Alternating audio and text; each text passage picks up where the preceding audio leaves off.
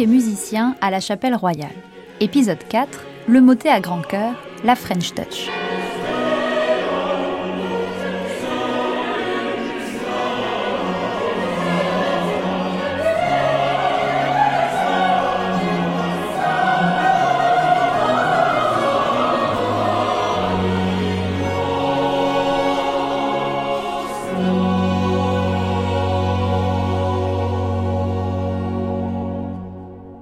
Parle que de lui. C'est le genre musical qui fait littéralement résonner la chapelle royale pendant la deuxième moitié du règne de Louis XIV et bien après.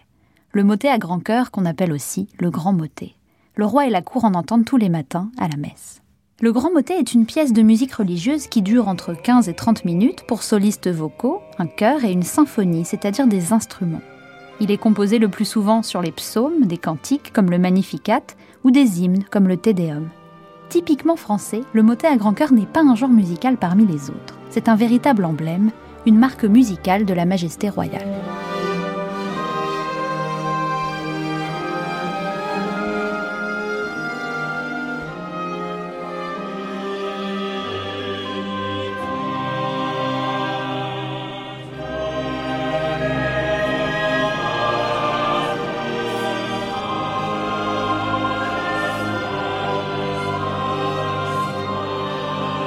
L'année 1683 est un tournant.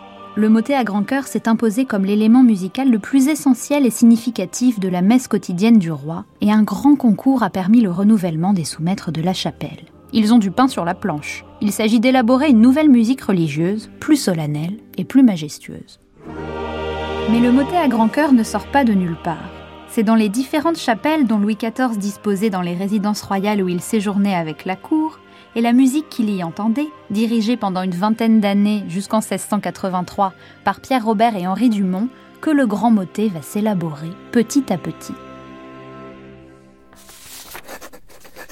Les deux décennies qui précèdent l'installation de la cour à Versailles constituent, pour la musique mais aussi pour tous les arts, une période d'intenses et fascinantes recherches et expérimentations qui vont permettre l'affirmation d'un véritable style français, d'une identité culturelle forte qui va asseoir l'autorité du roi Soleil et le prestige de la France dans l'Europe de la fin du XVIIe siècle.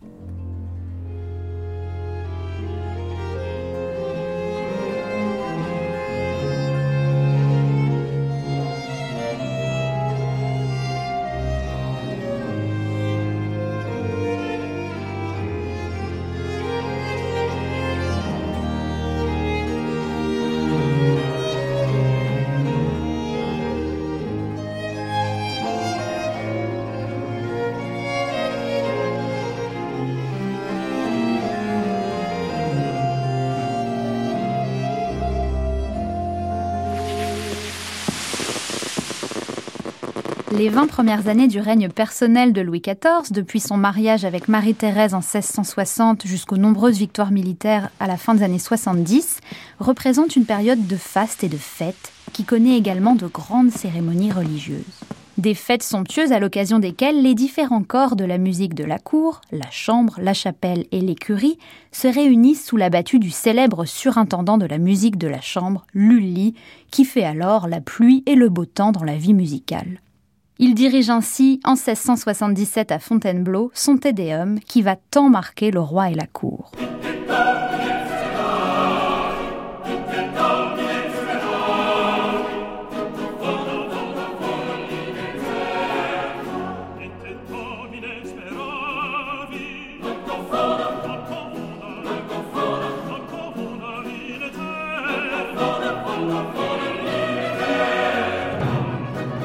1670 déjà, la marquise de Sévigné avait été, comme toute la cour, émue aux larmes en entendant, au cours des funérailles d'Henriette Anne d'Angleterre, première épouse du frère du roi, le miséréré du surintendant.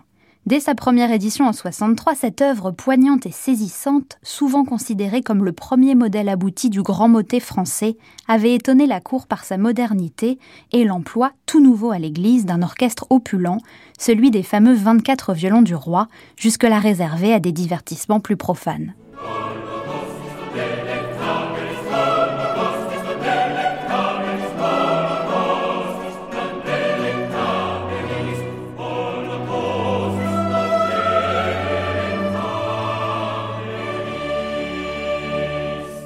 Le motet à grand cœur doit ainsi beaucoup au musicien le plus célèbre du règne de Louis XIV, Jean-Baptiste Lully. Certes, Lully n'a jamais été sous-maître de la chapelle, mais il a tout de même laissé douze grands motets composés pour des occasions particulières et qui, par leur splendeur et la grandeur qu'ils expriment, ont profondément marqué le roi. Henri Dumont et Pierre Robert, les deux sous-maîtres en poste à la chapelle jusqu'au grand concours de 1683, vont ainsi s'inspirer de Lully et faire évoluer leur art pour la messe quotidienne du souverain. Peu à peu, le format de l'extraordinaire se transpose à la chapelle et devient la norme.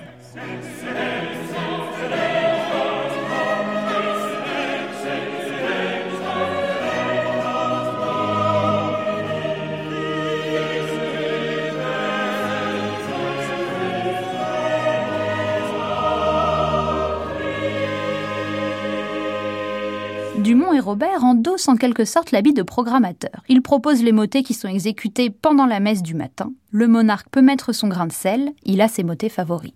Entre les nouveaux sous-maîtres, celui dont les compositions plurent davantage à Sa Majesté fut le fameux Michel Richard de Lalande.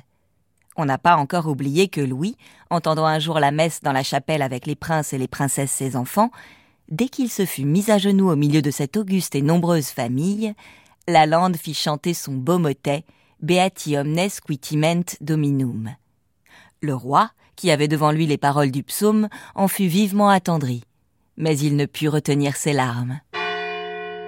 Le roi Le grand motet est un instrument de pouvoir. Il est un symbole musical du roi très chrétien. Alors que dans les salons de Versailles, peinture et sculpture assimilent Louis XIV à l'Apollon solaire, voire à Jupiter, dieu des dieux, dans la chapelle, on met en avant l'image de David, roi biblique aussi féru de musique qu'il était grand guerrier. L'auteur mythique des psaumes de l'Ancien Testament est l'image parfaite du monarque de droit divin, en connexion directe et privilégiée avec Dieu par la seule force de sa poésie et de sa musique. Musique d'un nouveau David, le motet à grand cœur est ainsi intimement lié à l'affirmation du pouvoir personnel de Louis XIV.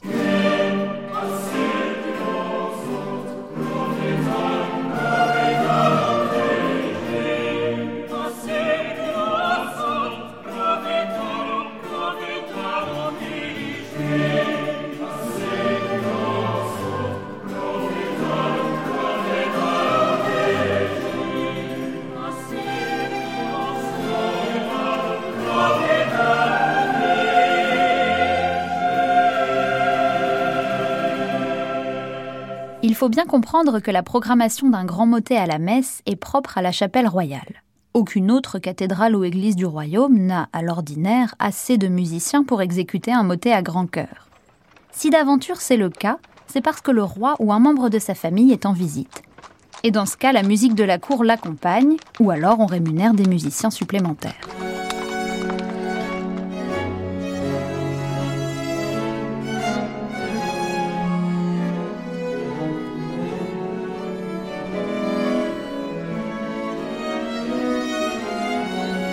Pour chanter Dieu et le roi, il faut réunir plusieurs ingrédients. Le grand motet a ses recettes. Déjà, il faut bien choisir le texte. Le plus souvent, ce sont des psaumes en latin, textes de l'Ancien Testament écrits par le roi David. Les allégories et effets rhétoriques fusent pour exalter tout autant le roi et sa famille que Dieu. Mais outre les voix solistes qui chantent les récits, la symphonie, c'est-à-dire les instruments, l'un des principaux ingrédients est sans doute le grand chœur, véritable spécialité à la française.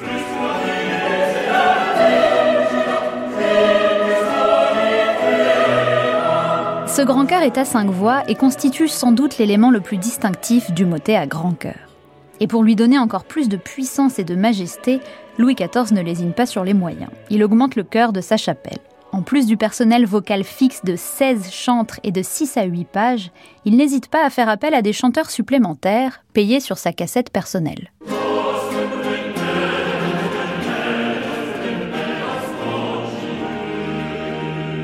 Ce sont traditionnellement les jeunes pages qui assurent les parties solistes de dessus. Mais Louis XIV, rapporte-t-on, n'en est pas très friand et les remplace volontiers par des castrats et, scandale à l'époque, des femmes. Le roi malmène les convenances et innove à la chapelle, il ose faire venir des chanteuses de la musique de la chambre pour tenir certains récits solistes. Certaines sont restées célèbres, comme Marie Chappe ou Marguerite-Louise Couperin, cousine du grand François Couperin, l'un des quatre organistes de la chapelle.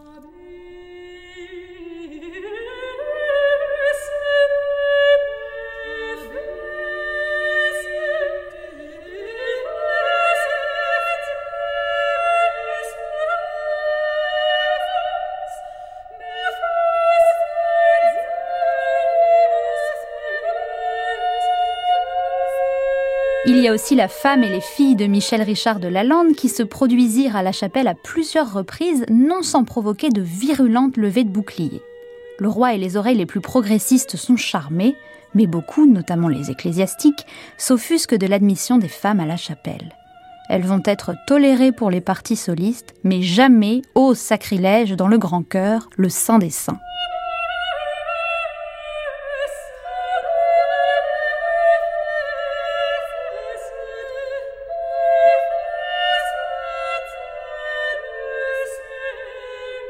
C'est évidemment au roi qu'il appartenait de décider si une œuvre jouée devant la cour méritait d'être archivée dans sa bibliothèque de la musique, voire diffusée hors de la cour. Louis XIV adore ces motets qu'il bichonne tout particulièrement. À côté des fameux livres du roi, le monarque ordonne lui-même ou permet l'impression, chez Ballard, seul imprimeur du roi pour la musique, de quelques motets. Mais ce sont surtout, à partir des années 1690, les copistes de la Bibliothèque de la musique du roi qui sont chargés de garder la mémoire du répertoire de la chapelle, en compilant dans de beaux volumes les plus belles œuvres qui ont ainsi pu parvenir jusqu'à nous.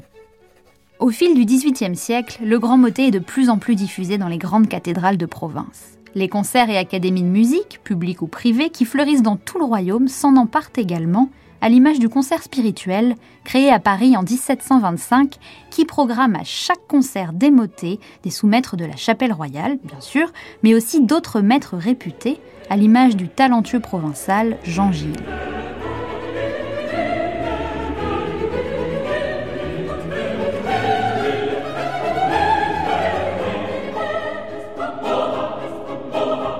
Place maintenant dans le prochain épisode à l'un des artistes favoris de Louis XIV, qui est sans conteste le maître du grand motet, l'une des plus grandes figures du baroque français, la révélation du concours de 1683, Michel Richard de Lalande.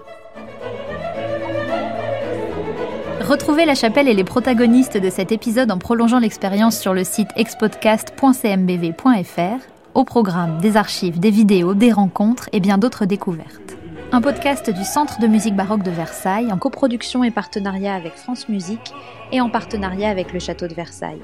Écriture et voix, Suzanne Gervais, conseil scientifique Thomas Lecomte, équipe de réalisation Radio France, Olivier Guérin, Pierre Monteil et Philippe Mercher.